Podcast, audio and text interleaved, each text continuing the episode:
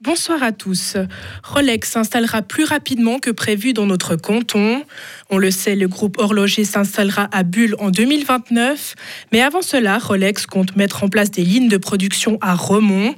Entre 250 et 300 collaborateurs y seront formés avant d'être transférés à Bulle une fois l'usine opérationnelle.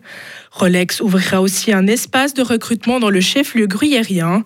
Son objectif est d'augmenter sa capacité de production et de former ses employés avant l'ouverture du site de Bulle. Un fribourgeois brille au championnat roman des installateurs électriciens. Sacha Niederberger, jeune professionnel de groupé, a décroché la troisième place au concours. Lors de cette compétition, les lauréats avaient pour défi de réaliser une installation électrique complète en 22 heures. Grâce à cette performance, le Saint-Ginois se qualifie pour le championnat suisse qui se tiendra à Lucerne en novembre prochain. Le Conseil fédéral s'est à nouveau réuni ce matin. Le département fédéral des finances n'a pas souhaité commenter cette rencontre. Selon un photographe présent sur place, les stores du Berner Hof ont été baissés. Il devrait être à nouveau question du sauvetage de Crédit Suisse. UBS aurait proposé de racheter Crédit Suisse pour un montant total allant jusqu'à 1 milliard de francs. Selon Bloomberg, Crédit Suisse a rejeté cette offre. Le Conseil fédéral a annoncé une nouvelle conférence de presse programmée ce soir. Le Grand Hôtel de Locarno devrait réouvrir ses portes en 2025. L'hôtel était abandonné depuis fin 2005. Le multimillionnaire tessinois Stefano Artioli souhaite sauver cet établissement mythique du Festival du film.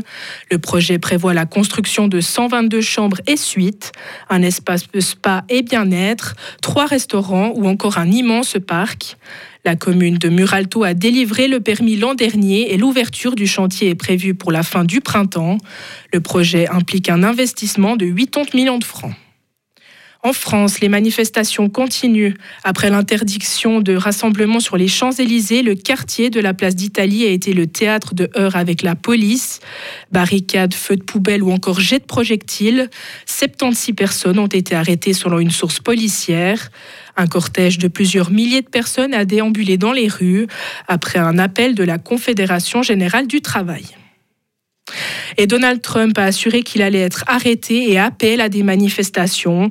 Il sera probablement inculpé dans une affaire de paiement visant à acheter le silence d'une actrice pornographique avec laquelle il aurait eu une liaison.